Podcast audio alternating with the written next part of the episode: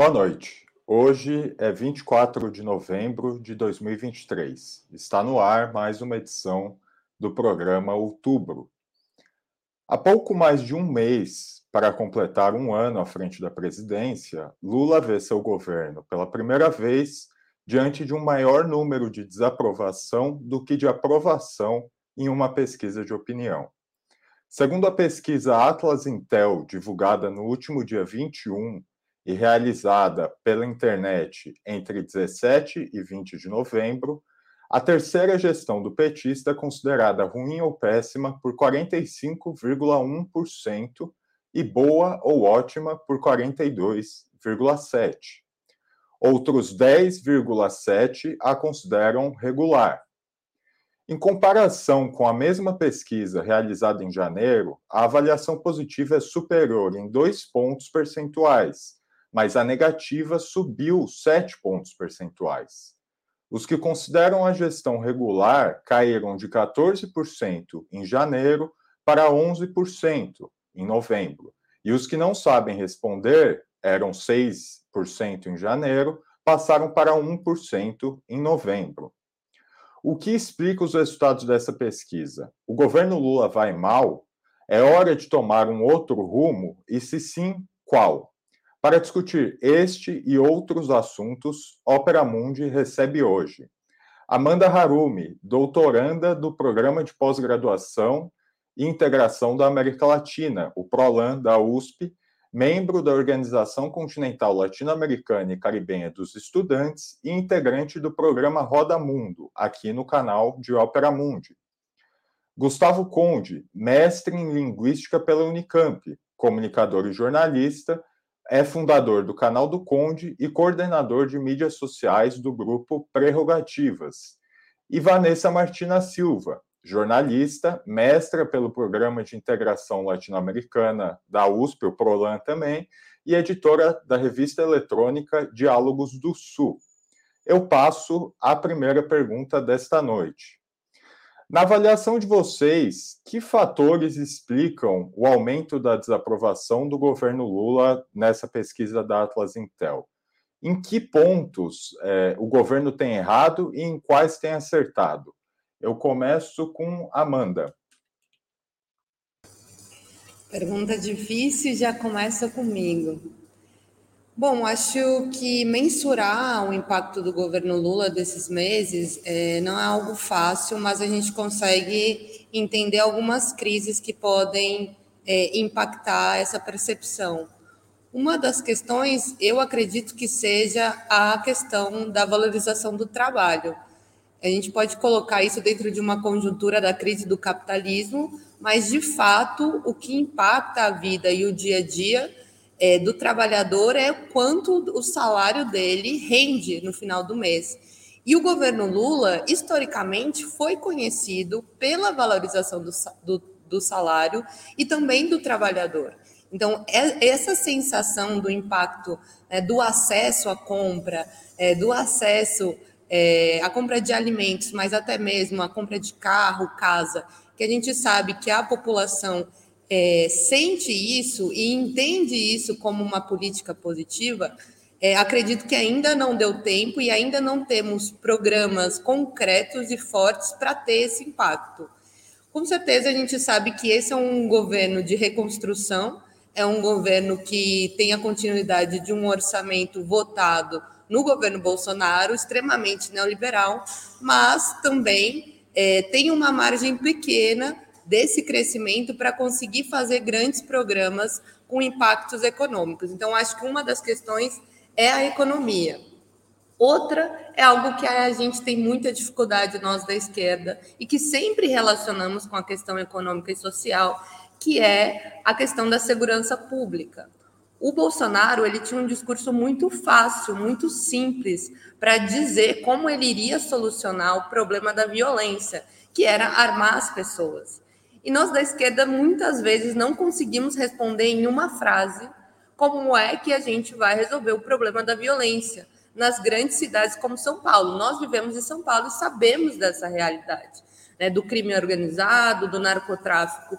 E isso são propostas né, que precisam de um debate público muito profundo. como a descriminalização das drogas, como a questão das armas que foram liberadas é, pelo Bolsonaro. Então, essa percepção da violência é algo que impacta muito no debate latino-americano, não só brasileiro. Então, acho que são dois pontos que eu não colocaria é, a crise do governo Lula, mas sim um desafio para o governo Lula resolver e melhorar essa percepção é, da população na condição do governo.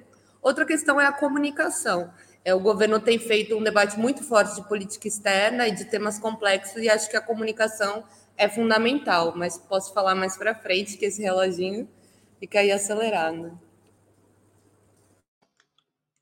Gustavo Conde. Bom, saudações a todos vocês, obrigado pelo convite aqui mais uma vez do Operamundi. É, eu acho que a gente está num momento um pouco diferente. Eu tenho pensado muito nas comparações e diferenças entre o primeiro momento que o Lula chegou à presidência e esse agora, né? É muito diferente. Então, eu acho que a resposta é, do, da aprovação ela vai demorar mais agora para acontecer. A gente lembra que no, o, o, Lula saiu com aprovação muito alta, né, do segundo mandato dele, que veio só no final, né? No durante, ela realmente isso já é uma, um processo, acho que natural dos levantamentos históricos, né?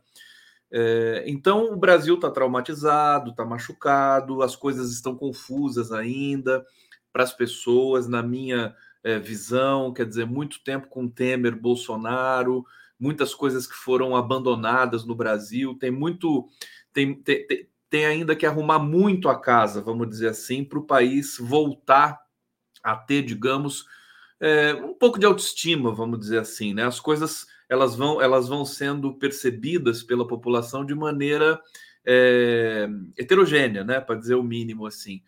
É, outra coisa que eu queria destacar é o seguinte: a aprovação, se você pegar a curva histórica ali da, dessa pesquisa, não varia tanto, né? Em janeiro foi 51%, agora está em 50%. Deixa eu só confirmar aqui para não dizer nada errado. Isso.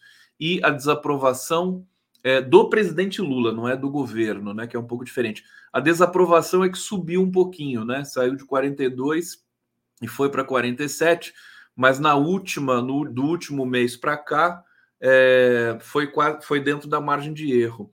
Então, eu acho que a gente, evidentemente, a gente tem, é, a gente está ávido por percepções da sociedade brasileira sobre como está indo o governo Lula. Acho que o governo ainda tem confusões ali dentro do ministério, passa essa, digamos, insegurança, num certo sentido, para a população, vai acertando muito em alguns ministérios e em outros vai deixando a desejar. Ainda para mim, não está equalizado isso, e, e, e o eleitor percebe, né? Ele vai acompanhando e nós temos a cobertura da mídia. A gente acabou de ver a mídia convencional fazer um ataque assim muito violento, covarde ao Flávio Dino, é, que a rigor me parece que não deu certo, né? É, mas esses efeitos vão, vão, vão se somando, vão acumulando. Então, eu acho que é, o governo está trabalhando. Se a gente pensar no Fernando Haddad, que faz essa política de, ma de maior austeridade, que não é muito a nossa praia, digamos assim, pessoal da esquerda, militância mais envolvida, engajada num projeto democrático progressista, é, é, um, é, um, é um projeto de longo prazo mesmo, né? Que os, acho que os resultados vão começar a vir para 2025. Então a gente vai ter que fazer essa travessia aí com alguma prudência e paciência.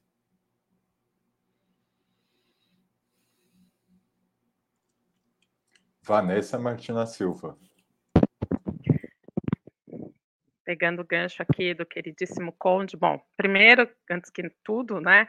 Muito boa noite para todas, todos, todes. Prazer estar aqui com vocês mais uma sexta-feira, sextou. Cara, é, pegando esse gancho do Conde, né? A gente vai ter que ter paciência, porque é uma, a gente só vai ver os resultados em 2025. Acho que a gente não tem esse tempo, cara. Não tem esse tempo. A política brasileira, ela urge porque a gente está vendo um cenário internacional da maior complexidade. O que aconteceu agora na Argentina, eu espero que esteja sendo estudado, analisado com lupa pelo governo brasileiro, porque ao contrário do que talvez eh, muitos de nós tenhamos pensado, talvez até eu mesma tenha pensado isso, mas a Argentina do Milei, ela não é o Bolsonaro, né? Ela não é o referente da Argentina hoje não é o Bolsonaro. A Argentina está na nossa frente, na verdade. Ela esteve na nossa frente com os ajustes do Macri, ela esteve na nossa frente com o governo Fernandes e ela está à nossa frente com o governo Milei. Então a gente tem que olhar como um espelho para a Argentina. Se o governo Lula fracassar na economia como Fernandes fracassou, o nosso futuro vai ser pior do que o bolsonarismo. E o que a gente vê nessa pesquisa é que a população não está com paciência, porque é óbvio que se sua situação de vida está agravada, você não tem tempo, você não tem tempo, urge. Isso aconteceu com os argentinos, urge, urge uma melhoria. E é, as pessoas têm essa impressão, quando elas colocam que a responsabilidade fiscal do governo não vai bem, eu não sei, se eu perguntar aqui em casa para as pessoas o que é responsabilidade fiscal, eu quero saber quantas vão acertar. Se eu perguntar aqui na rua o que é responsabilidade fiscal. Mas é um discurso que a mídia fala o tempo todo, então que as pessoas introjetam isso e começam a, a, a, a concordar que o governo é gastão e que o bolso delas está vazio, porque o governo está fazendo farra com esse dinheiro. É a mesma coisa, tanto que aqui aparece e em segundo tema pior avaliado, justiça e combate à corrupção. E onde que o governo está errando, além da gestão econômica? Está errando na comunicação, é um governo que não se comunica. É um absurdo que dia e após dia a gente tenha que vir aqui neste programa maravilhoso falar a mesma coisa. O governo peca na comunicação. Eu sei que ele Assim, é muita pretensão da minha parte, mas eu queria falar com o Lula. Lulinha, pelo amor de Deus, cara, você precisa investir na comunicação. A gente está falando, a gente está vociferando todos os dias, dizendo a comunicação vai mal. E digo mais, o, o, o, Paulo Pimenta, ele disse em uma live com blogueiros e etc., quando a gente cobrava uma postura do governo com relação a, a esse tema, ele disse o seguinte: o governo Lula avalia a, a, comunicação de acordo com a sua aprovação. Então, como a aprovação dele está boa, a comunicação também está boa. Então, Pimenta, pelo amor de Deus, cara, temos aí um sinal. Se o ruim péssimo passou o bom, é porque sua comunicação está indo bem mal. Acho que é hora de reavaliar. Um aspecto interessante na pesquisa da Atlas é que ela avalia ali a imagem de vários líderes políticos uh, brasileiros, né? E embora o Lula tenha uma, o, embora o governo Lula tenha uma maior desaprovação, os números individuais dele, né, dele como figura, são diferentes, como o Conde até é, disse aqui, quer dizer, 50% tem uma visão positiva 46% uma visão negativa e 4% não sabem, não souberam responder.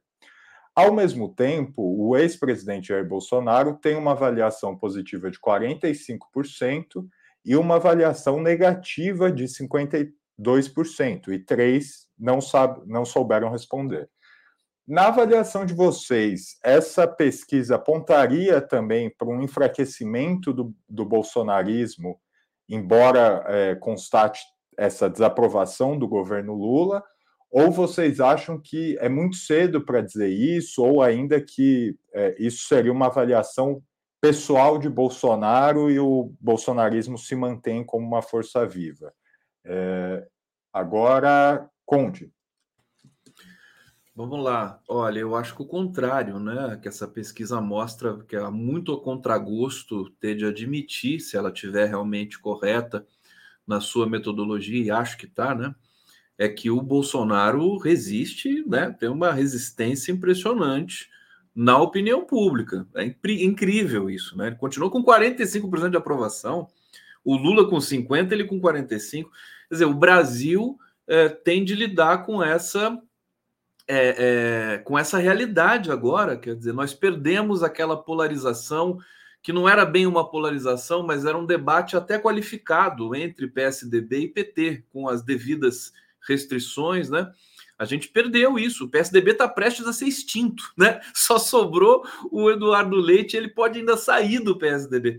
Então, é, é, a gente vai precisar repensar essa, digamos, como lidar com esse cenário político. A pesquisa, a meu ver, mostra que o Bolsonaro e o próprio bolsonarismo ainda têm é, é, uma, uma entrada forte na opinião pública brasileira, e, e assim, é, não adianta a gente qualificar ah, são fanáticos, ah, são, enfim, pessoas alienadas, tudo mais. Não, é realidade, né? O discurso funciona assim.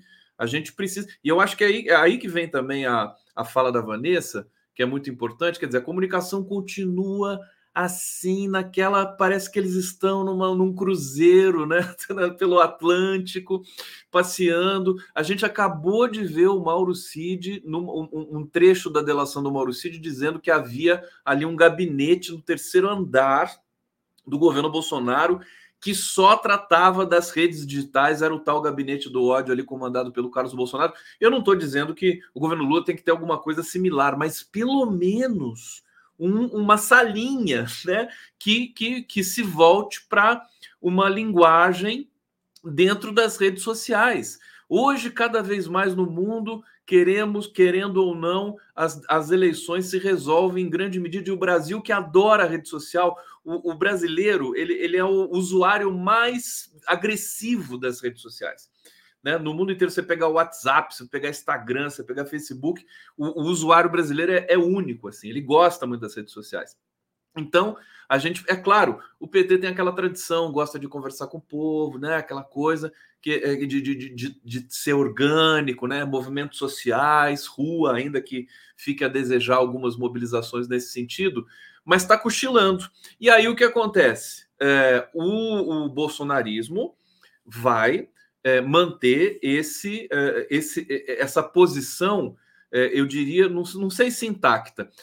A questão será saber se a economia brasileira vai responder. Se o Haddad conseguir o resultado, se a gente começar a ter uma vida melhor de fato e isso começar a ser transferido para as avaliações, é, aí talvez o Bolsonaro e o bolsonarismo comecem a retrair um pouco. Vou ficar por aqui, depois eu retorno. Vanessa Martina Silva. Concordo com o Conde. Eu acho que mostra uma resiliência. Eu acho que mostra uma resiliência do, do Bolsonaro. É, e aquilo que a gente dizia, né? Essas questões que são muito caras para a esquerda não têm efeito com a base dele. Então, o 8 de janeiro, é, todos, todo enfim, tudo que vem aí na esteira disso não afetou. Isso é outro ponto de alerta, né, dentro do que eu falava na, na minha fala anterior, porque a extrema-direita é articulada no Brasil, ela é articulada na Argentina, e essas correntes, elas se entrelaçam numa internacional da direita, né? Então, tudo isso é coordenado por fora, não pensemos que é, que o Bolsonaro ele é por si, ele não é por si, né? Então nós temos Donald Trump, nós temos Bolsonaro, temos Javier Milei, todos eles têm uma coordenação aí via Steve Bannon. O que é interessante a gente olhar nessa, nessa pesquisa é o seguinte: quem mais caiu é, em popularidade, na verdade, foi o Arthur Lira, que caiu 45 pontos percentuais seguido por Ciro Gomes, Ciro desaparecido Gomes, que caiu 28 pontos percentuais, e Rodrigo Pacheco, que caiu 22 pontos percentuais.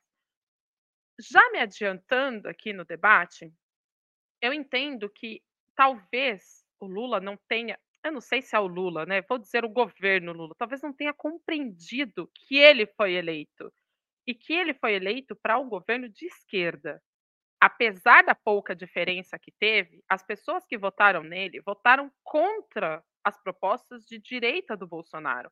Porque quando você tem dois candidatos, é um fla-flu e você tem que eleger um ou outro. Quando as pessoas desaprovam o Lira, desaprovam o Pacheco, desaprovam o Ciro Gomes, com a maior rejeição aqui, né, maior queda de, de, de, de aprovação, e o Lula se mantém, digamos que estável, né? Ele tem é a maior aprovação entre todos os políticos questionados é a do Lula. Então, por que o governo não conduz o seu uh, a sua gestão para o que foi eleito? Esse é o ponto.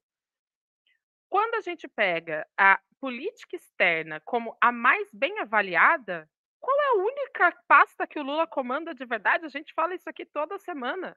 A única pasta que o Lula parece ter domínio é a de política externa, em que ele fala o que ele quer, em que ele toma as decisões que ele quer.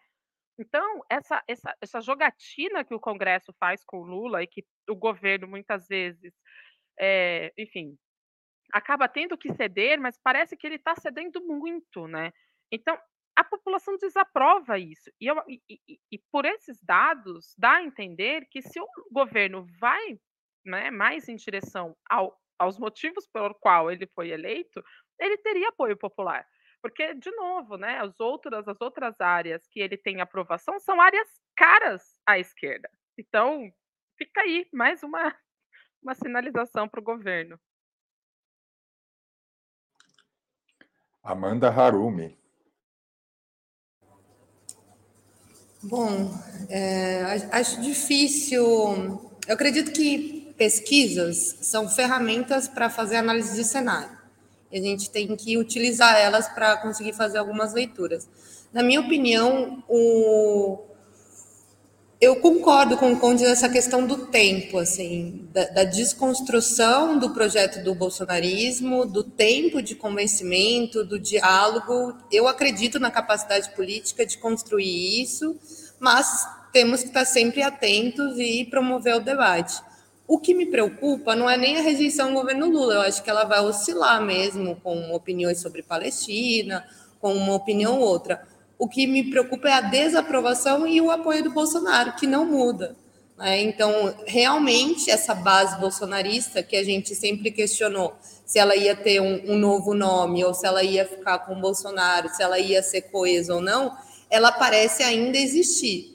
E preocupa mais ainda quando a gente relaciona com a extrema-direita internacional, com a disputa na Argentina do Milley, com a questão de Israel na Palestina. Então a gente já entendeu que o Bolsonaro não é nenhum louco, que a extrema-direita é uma resposta da crise do capitalismo, da crise dos Estados Unidos e que ela está presente.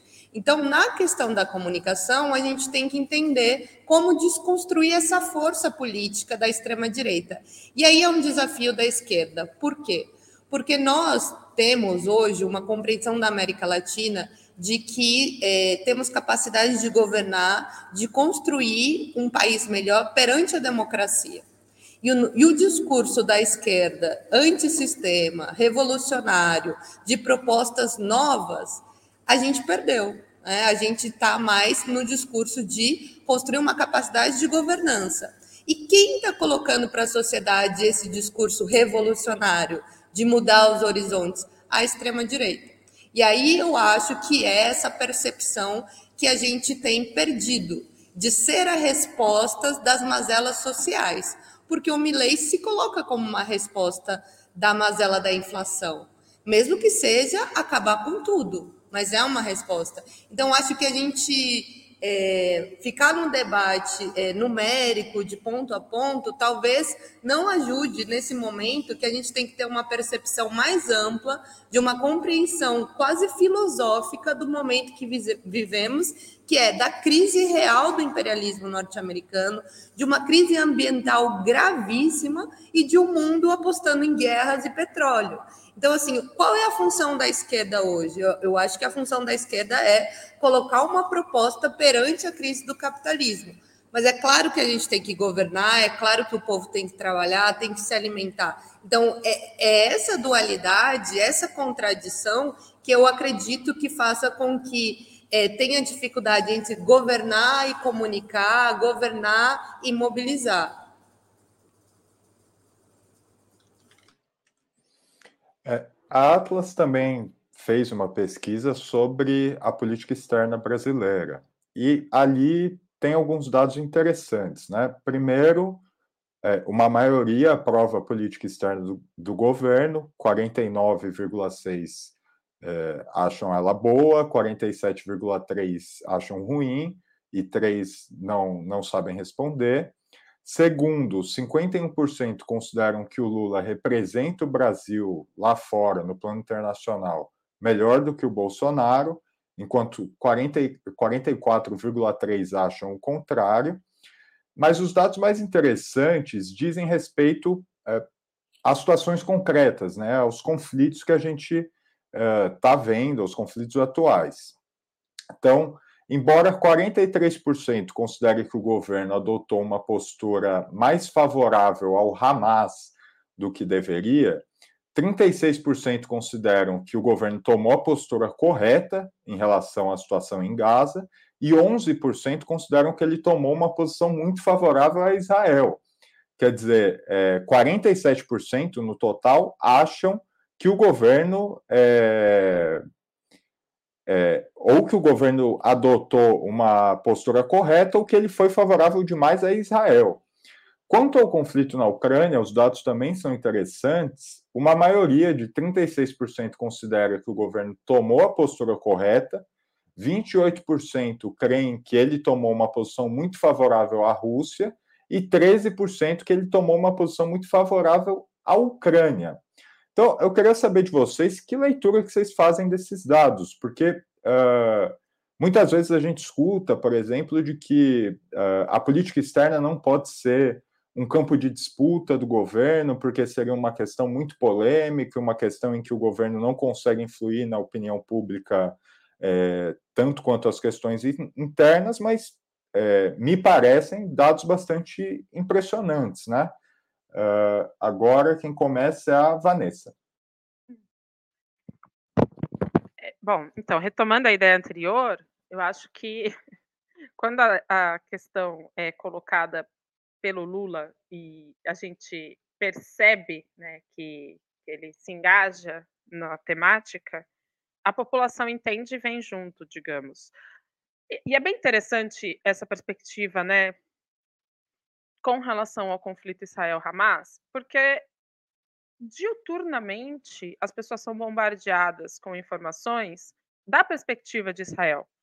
A, o contraponto né, que é a perspectiva de humanizar os palestinos, que é a perspectiva de criticar e questionar as ações de Israel, é feito pela minoria, que é a imprensa alternativa.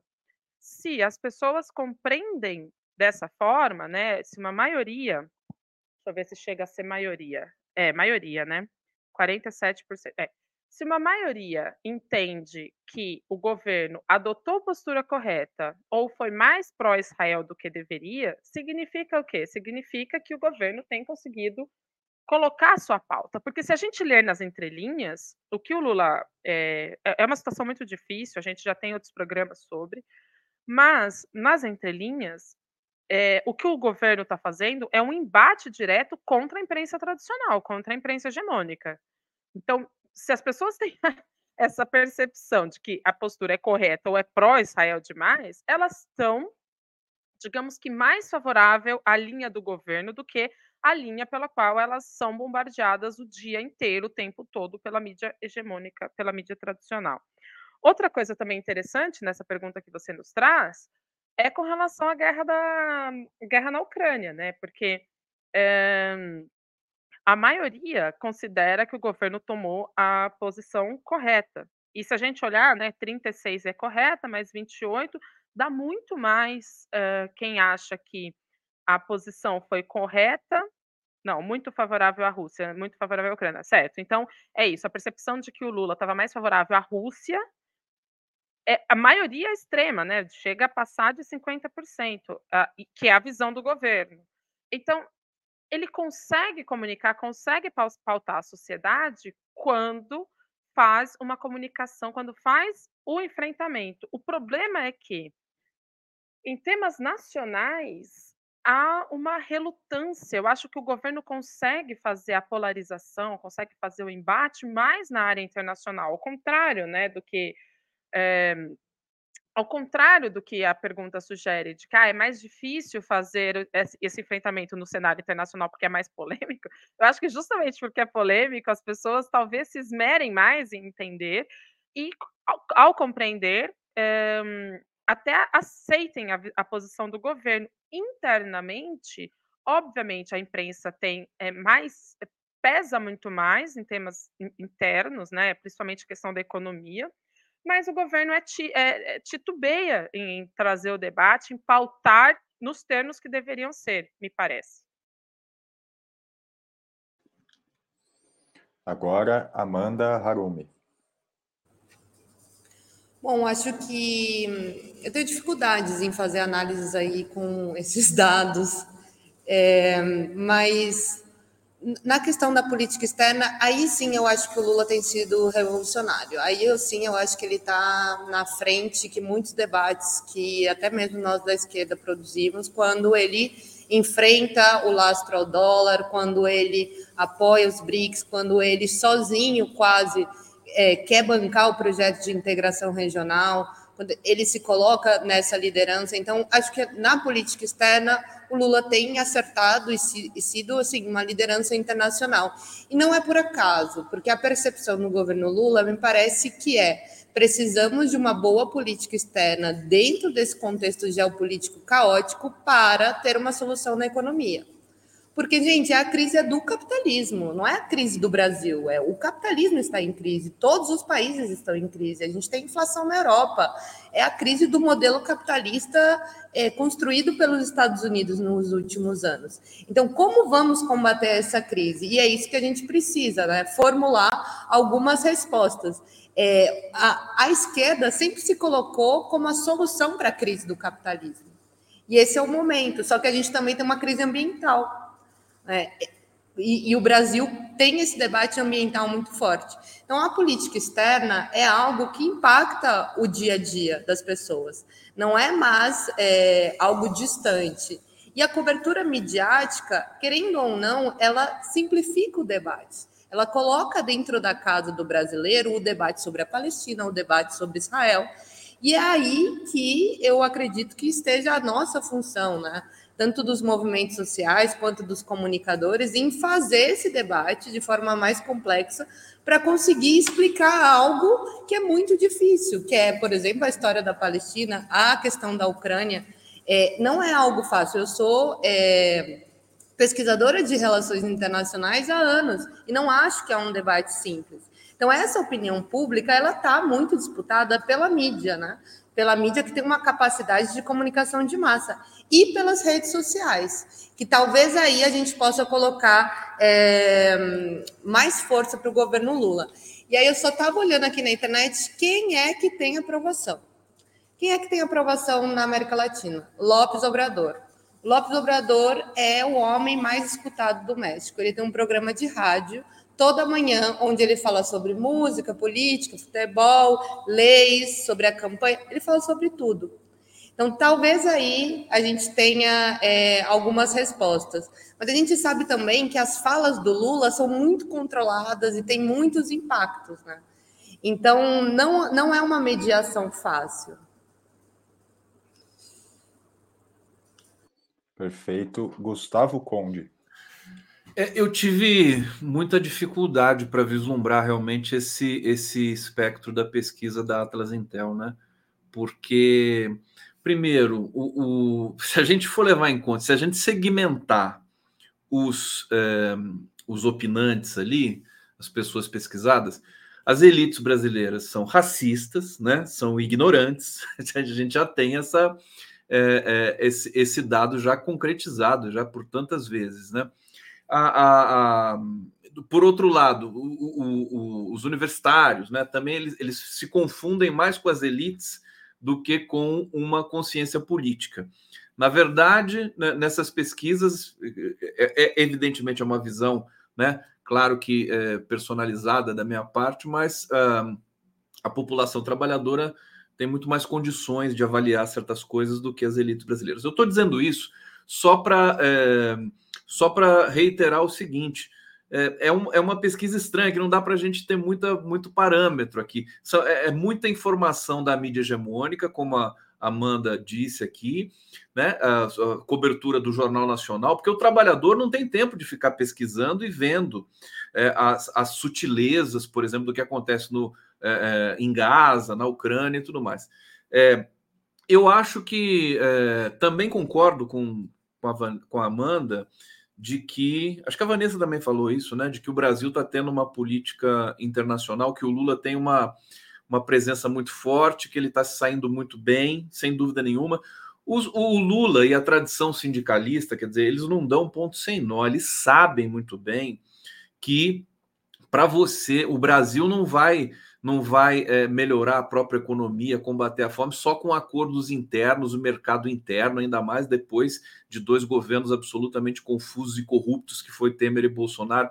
Ele precisa do mercado internacional. Qualquer conversinha que você tenha com o país, né, uma conversa bilateral, sabe, são 5 bilhões a mais, são 10 bilhões a mais. Então o Lula sabe muito bem disso, ele está fazendo isso é, é impressionante, porque ele consegue ser contra-hegemônico, ele consegue falar contra o dólar, ele consegue falar dessa, dessa hegemonia, desse imperialismo estadunidense. Ao mesmo tempo, ele consegue fazer um anúncio junto com Biden né, sobre uma, uma nova perspectiva no mundo do trabalho. Então, ele está sendo muito hábil. Por isso que eu acho que essa, essa, esse levantamento não, não diz muita coisa para a gente. Talvez diga no caráter doméstico para a comunicação do governo para ver como é que eles devem se comportar ou, ou, reagir às provocações e às mentiras que a mídia convencional propagam por aí. O governo tem que negociar com isso.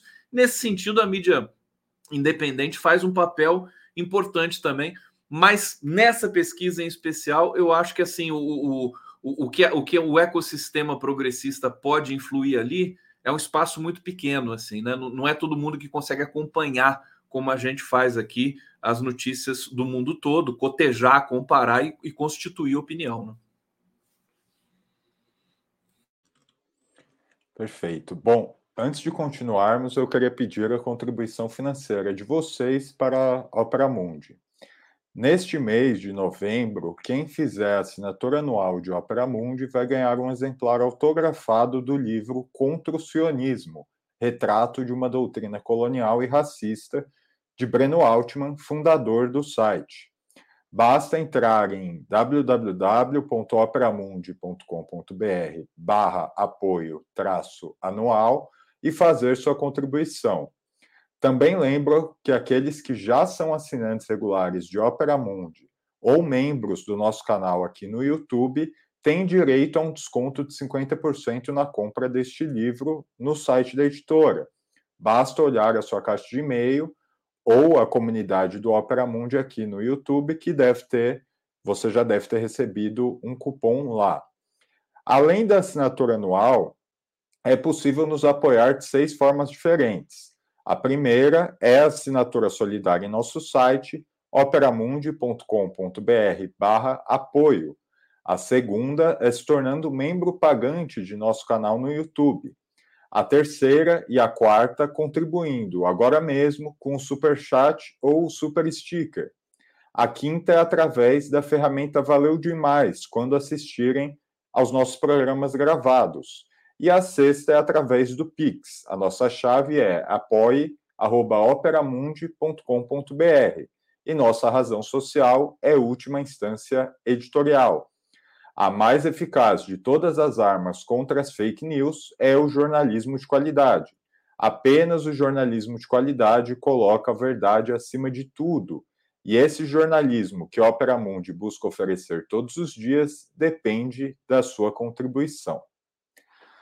É, nos primeiros dias após a posse, e mesmo a, a, o, a, o processo eleitoral foi muito dividido, mas nos primeiros dias após a posse, o Lula é, impediu uma série de medidas que tinham avançado na gestão Bolsonaro e também restabeleceu algumas medidas e ministérios, especialmente, né, que tinham sido extintos é, no governo anterior. Na opinião de vocês, o governo Lula já conseguiu estabelecer alguma marca própria e distinta para si mesmo? Quer dizer, uma coisa que o diferencie claramente do que foi o governo Bolsonaro? É, agora começamos com Conde. Bom, diferenciado do que foi o governo Bolsonaro, precisamente sim, sem dúvida nenhuma. Agora, a marca, marca desse governo talvez já tenha realmente uma marca que é a marca dessa frente amplíssima, que é um governo que tem muitas vozes, né, que às vezes se chocam e que a gente fica, né? Você vê o ministro de Minas e Energia, né? Aí você tem uma disputa com, a, com, com o presidente da Petrobras, você tem disputas internas entre o Casa Civil, é, Fazenda. Né? A gente vai tendo acesso a essas informações e vai entendendo que, enfim, se, se o dissenso e o Lula gosta disso, a gente sabe, né? O dissenso, a, a, a multi, multiplicidade de vozes for uma qualidade, eu acho que é, o governo vai estabelecendo esse, esse processo, desintoxicando o Brasil, né? Daquele processo viciado, né? É, é, só para até para citar a próxima pergunta que vai ser sobre a PEC do, do STF, né? É, é, como é que é monocrático, né? Um discurso que é monocrático também. Então, eu acho que estabelece sim. Eu só queria fazer um pequeno parêntese para falar dessas questões de preferência Bolsonaro-Lula, porque acho que isso ajuda a explicar também essa, essa cena é, de, da marca do governo, né? É curioso porque assim, o PT ele é muito forte, ele é muito denso no país desde a sua do seu surgimento nos anos 80 até aqui. Então, o que, que acontece? No Brasil você tem o PT, né, que sempre correspondeu por 30%, digamos assim, da preferência do eleitorado, mesmo nos, nos momentos ruins, né, variando um pouco para cima e para baixo. É, então, e, e assim, e, e, o resto se posiciona de acordo com o vento, né? O vento político. E assim, o, por que, que o Bolsonaro continua forte, o Bolsonaro? Porque são as pessoas que não gostam do PT. Na verdade, é isso que eu acho que a gente precisa entender, que não é uma escolha, assim, digamos, soberana de um eleitor que se identifica com as políticas do Bolsonaro é porque ele não gosta do PT. Assim, ou, ou, gosta ou não gosta. Então, antes o eleitor que não gostava do PT ia para o PSDB, uma parte dele, e se diluía, né? Agora, agora o Bolsonaro conseguiu captar isso com a ajuda da imprensa, com a ajuda das elites, com a ajuda da conjuntura. Então, eu acho que se a gente conseguir entender isso estrategicamente, a gente acho que passa também a, a funcionar melhor no sentido da comunicação para não sermos surpreendidos de novo com uma candidatura como a do Bolsonaro que possa lograr êxito. E para finalizar, falando da marca do governo, eu acho que esse governo vai, a, a, assim, a sua coesão ela vai aparecer realmente lá para 2025. Agora a coisa ainda é meio confusa. E não é por culpa do governo, é porque a situação realmente é muito complexa né? Brasil, cena internacional, continente, Milley, tudo isso junto, né? É uma coisa que demanda muita energia. Então, acho que eles não conseguem, porque também eles optaram por não ter um bunker de comunicação robusto, né? Não tem. Aí a gente vai ter que esperar mesmo. Perfeito. Agora, Amanda Harumi. Gente, sim, lógico que esse governo tem uma marca. O governo Bolsonaro era um governo genocida, negacionista, corrupto, que trouxe muitas mazelas, neoliberal. E o governo do Lula não, é um governo de reconstrução, de reconstrução das instituições, da nossa democracia. Foi um governo é, que tem uma política externa de soberania, não alinhada aos Estados Unidos, que se articula internacionalmente. Tem muitas marcas, muitas marcas. É um governo que vocês podem ver retomou fortemente a política de vacinação. Não vamos nos esquecer disso, gente. O Bolsonaro foi negacionista. O Bolsonaro não comprou vacina e quando ia comprar estava querendo ganhar um dólar em cada vacina. Então é isso que a gente tem que lembrar. E a gente fala sobre comunicação e o governo sim tem capacidade de comunicação, tem essa tarefa, tem que realizar, mas a gente também tem que parar de achar que a nossa função é analisar pesquisa, que a nossa função é ser sommelier de governo. A nossa função é construir é, a reconstrução do Brasil, é ir para a rua. O Gustavo Petro sempre falou que ele iria governar com a rua, porque governabilidade a gente não tem. Nós temos que entender que o outsider Bolsonaro foi apoiado pela Faria Lima em pleno genocídio, em plena pandemia. Então, essa é a realidade do Brasil. Qual a realidade do Brasil? Uma economia que depende do agronegócio, uma economia é, que está planificada na destruição da Amazônia. Como que a gente vai mudar isso? Não vai ser por caneta, não vai ser por caneta. A gente precisa de projeto, e um projeto só pode ser construído politicamente. Então, assim, acho que a gente tem que enfrentar a situação. É o que a, a Vanessa disse é, sobre a Argentina. Eu tenho. Eu discordo um pouco, Vanessa, depois vamos brigar mas eu acredito que é, acreditar na mediação, acreditar no nome de uma pessoa, não vai solucionar. Nós precisamos de projetos, nós precisamos de projetos que tenham a capacidade e capilaridade na sociedade. E isso a gente vê nos países mais revolucionários. E aí que a gente tem que falar sobre qual a proposta revolucionária da esquerda para mo mobilizar o povo. na reconstrução do Brasil. Eu acho que é aí que a gente está perdendo. E a comunicação é fundamental. Mas a nossa função como lideranças é, políticas, movimentos sociais, ou até mesmo quem foi lá e votou 13 contra o Bolsonaro, é em fazer parte dessa reconstrução. Nós sabemos que viemos assim de uma batalha histórica, não foi fácil é, o Lula se eleger de novo. E, gente, não vai ter Lula para sempre. Não vai ter Lula para sempre. O que, que a gente vai fazer? Qual que é a proposta da nossa esquerda? Qual que é a proposta da esquerda latino-americana para os próximos anos da região? Então, acho que a responsabilidade não fica na mão do governo. O Brasil é muito grande, é muito complexo, a gente tem muitos problemas. A responsabilidade é da verdadeira democracia, que é do povo. O que, é que foi que você discorda, Amanda? Só repete para mim que eu perdi aqui que a Argentina está na frente, eu discordo. A gente pode tretar no Roda Mundo segunda. gente, ó, já fica aqui a dica. Segunda-feira, a gente tretando no Roda Mundo sobre a Argentina. Às 18, às 17h30 aqui em Ópera Mundi. Bom, vamos lá. Marca própria, acho que não tem. Não tem marca própria. O que, que o governo Lula? Qual é a marca do governo Lula? O que, que ele está fazendo? Agora, dissociação do governo Bolsonaro, toda, toda, toda, toda, toda, toda dissociação. Amanda deu aí ótimas, ótimas, ótimos argumentos, né, com relação à vacinação, enfim, tudo que um governo tem que fazer, o governo está fazendo. Agora, o que é interessante nesse sentido de dissociação do bolsonarismo é que os quais são as políticas mais bem avaliadas aí do dentro dessa pesquisa, né, além da, da área internacional, que nós já falamos, nós temos é, direitos humanos e igualdade racial.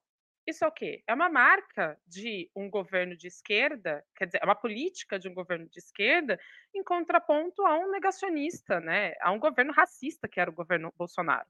Depois nós temos redução política de redução da pobreza. Outra questão que é forte na gestão do PT, na gestão também da esquerda. E a, a, a, o, o, meio ambiente, o meio ambiente aparece empatado entre ótimo e bom e ruim e péssimo. Então, assim, essas são características que destoam completamente de um governo Bolsonaro. E, e é isso que eu estou falando, é isso que eu estou tentando aqui argumentar. Essas pautas que são de esquerda, que são caras a quem votou no Lula, elas são defendidas pela população. Então, por que o governo, enfim, é, e eu não estou botando a culpa no Lula, e também concordo que não tem que personificar nele, né? Porque pensar que o governo está indo mal, mas o Lula está indo bem, não, não, cara, não dá, porque é isso, não teremos Lula para sempre, infelizmente. E. Ou felizmente, enfim. Mas, mas esse é o tema, né? Que se o governo se propusesse a fazer um enfrentamento, e aí eu pego essa, essa colocação da Amanda também, ah, porque a gente tem que ir para a rua, tem que, enfim, defender nossas pautas, tem que pautar o governo. Claro, a gente tem que fazer, mas quem somos nós? Quem é a gente? Quem é a gente? Os sindicatos estão totalmente descapitalizados com a reforma trabalhista, os sindicatos foram, enfim, totalmente é, des, des, desmontados. Uh, que mais a gente pode pegar? O próprio MST também teve uma grande desarticulação e hoje, enfim, tem uma dificuldade de, de articulação, uma dificuldade de mobilização. Qualquer ato que seja feito, se for para Brasília, precisa levar ônibus, caravanas, isso tem um custo. Então, não é uma situação fácil a que está sendo colocada no Brasil. E, ao mesmo tempo, nós temos um governo que não facilita isso, porque não convoca ninguém para a rua. Então a gente tem é uma situação bastante complicada, né? Porque você tem que fazer um movimento de apoio a um governo que não dá nenhum indicativo de que de que, de que precisa desse apoio, de que precisa que as pessoas saiam às ruas. Ao contrário, né? As políticas são muito no sentido de, de uh, desmobilizar as pessoas, porque uh, quando a gente teve o um embate com o Banco Central, aquilo era uma pauta ótima para levar as pessoas para a rua, para fazer o enfrentamento né, com a política de juros, e não foi feita. Então, assim, além da questão da comunicação, o governo ainda peca em despolitizar as ruas. E, e ótimo que o Petro faça isso, é o que a gente espera, mas o Lula não faz isso, o governo do PT não faz isso, e não é a primeira vez que comete esse erro, cometeu esse erro também nos outros mandatos. E a gente pagou caro por isso, né?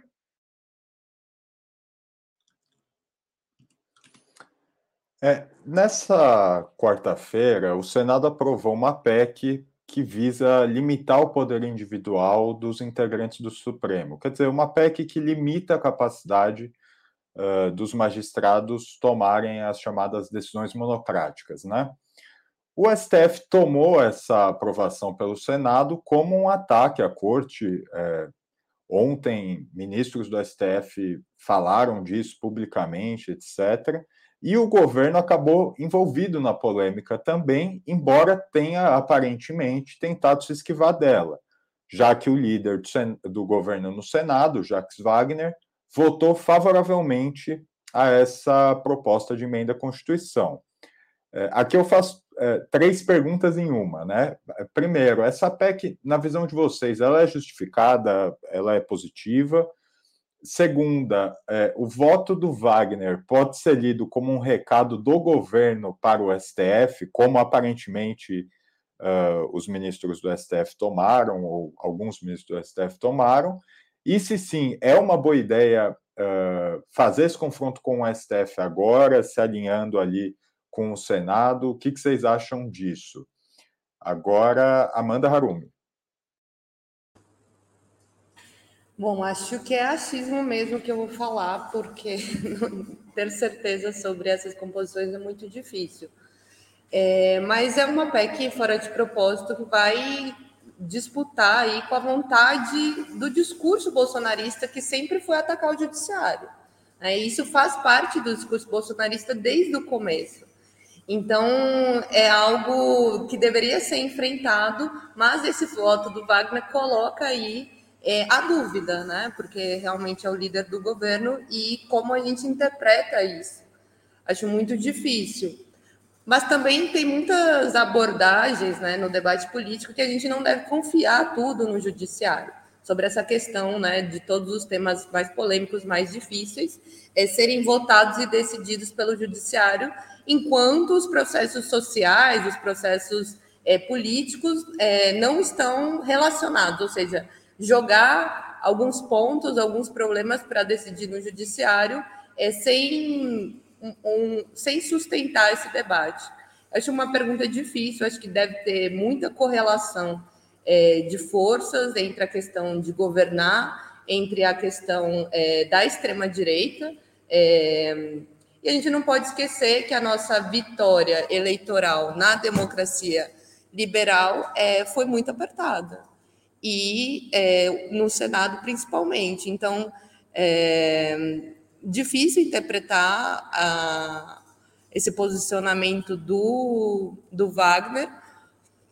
Não sei como que a esquerda, o próprio PT, está é, tá, tá colocando isso internamente, mas isso é algo estrutural para a democracia. O debate entre o executivo e o judiciário é algo formulado pela democracia liberal eu acho que a gente está em crise, gente, assim, é, de composição, de governabilidade, e a solução seria repensar os caminhos é, sociais para isso. Muito, muito difícil interpretar assim.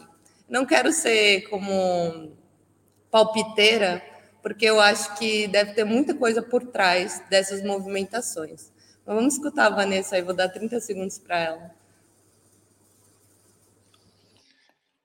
É, a, a Vanessa Martina Silva.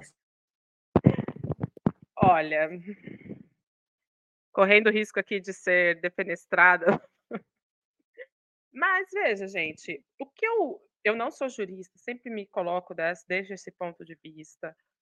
É, é muito complicado realmente debater esses temas, como a Amanda colocou, né? Há mais mistérios entre o céu e a terra do que sonha a nossa vã filosofia. Dito tudo isso, do que eu pude compreender desse tema, a PEC impede que ministros do STF suspendam atos do Executivo e do Legislativo de forma monocrática. Como jornalista, como cidadã brasileira, isso me parece correto. Correto. O ministro não pode, de forma monocrática, ir contra uma decisão do Executivo que foi eleito né? Seja no papel da presidência da República, seja no papel do legislativo. Ah, mas é inconstitucional. Então vai para plenário.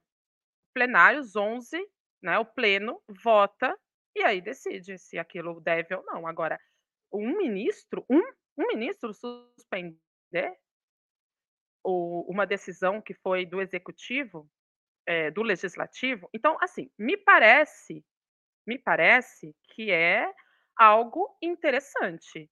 O Supremo no Brasil é, tem poderes que são extremos, né?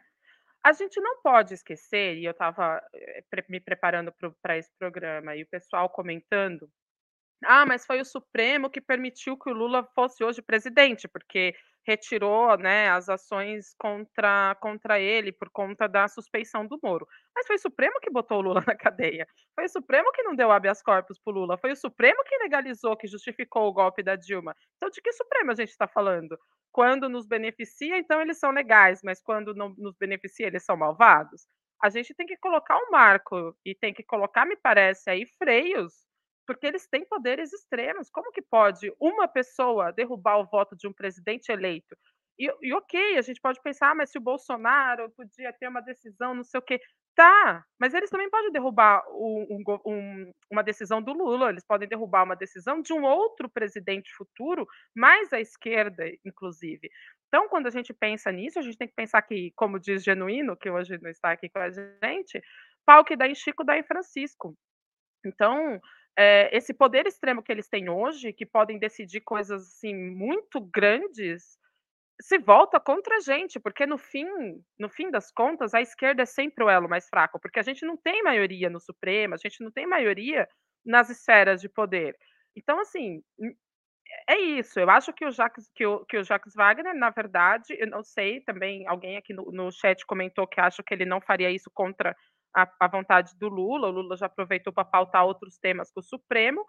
É, nesse sentido, eu não sei também se ele faria isso a despeito do que pensa o Lula, né? E parece que o PT liberou a bancada para votar como queira. Então também não parece que o governo esteja contra exatamente essa medida, né? O PT exatamente.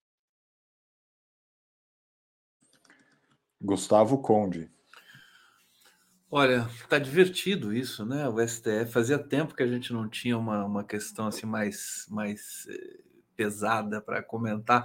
Agora, é, bom, deixa eu começar a dar uma informação sobre o Jacques Wagner, porque o que levou ele a fazer esse voto, segundo alguns analistas e, e, e ele próprio também não confirmada essa declaração, mas é, é, parece que ele, ele tinha essa intenção, quer dizer, é, os próximos, as próximas matérias no Senado, o governo vai precisar do Senado. Né? Se o governo é, for tão é, oposto a uma matéria proposta por esse Senado, que é heterogêneo, que tem bolsonarista, que tem gente de tudo quanto é, é matiz aí também partidário ideológico, o governo vai ter dificuldade para aprovar matérias depois, inclusive pela boa vontade ou má vontade do Rodrigo Pacheco, que é o, o idealizador dessa matéria, dessa PEC. É, agora vamos para a questão concreta do STF. Eu entendo que o STF está com poderes desproporcionais, é, com todo, com toda a nossa é, é desejo de ver os, os, o pessoal, os terroristas do 8 de janeiro na cadeia, o Bolsonaro, todo mundo, mas o STF ele não pode ficar descontrolado assim. A resposta dos três ministros, Alexandre de Moraes, o Barroso, que é o presidente, o Gilmar, foram horríveis, foram desproporcionais, foram violentas, foram agressivas. Inacreditável, não acreditei. Quer dizer, e todas as desculpas para dizer que a PEC é uma violência contra o STF que não quer. São, são todas desculpas diversionistas. Eu vi hoje o Zeca Dirceu falando na Câmara: não, é hora do Brasil combater a fome, é hora do Brasil. Fica até demagógico, sabe? Eu acho o seguinte: é prerrogativa do legislativo pro, produzir matérias para aperfeiçoamento de instituições como o STF. Está dentro dos, dos preceitos fundamentais da democracia. E o STF acho que tem que ter um pouco de humildade também nessa história toda. Eu não sei como é que o Lula vai, porque assim, todo mundo correu para baixo da saia do Lula agora, né? Os ministros foram lá jantar com ele, foram, né? O, o, você imagina o Barroso atrasou a votação dos precatórios em, em é, é, é, como é que se diz? retaliação ao, ao, executivo, que não tinha nada a ver com isso. É, e, e, tem essas questões internas também do Jacques Wagner, quer dizer, pensando na votação da reforma tributária, de outras coisas que o governo tem interesse em votar. Então, olha, eu acho que o debate é bom, entendeu? Acho que acordou muita gente e acho que o STF não pode ficar se achando, né? Porque assim, a gente tem distorções e desequilíbrios no Brasil. A gente pode dizer que o judiciário brasileiro está tomado ainda por lavajatismo e por muita corrupção. Então precisa, eu acho que assim, ah, o, o Congresso não é o ideal, tem muito bolsonarista para lá e para cá. Mas olha, é, é, é, a democracia. Se a gente não tiver isso, o que, que a gente vai ter? Temos que cobrar isso aí também nas ruas. Eu fico por aqui, meu querido Pedro.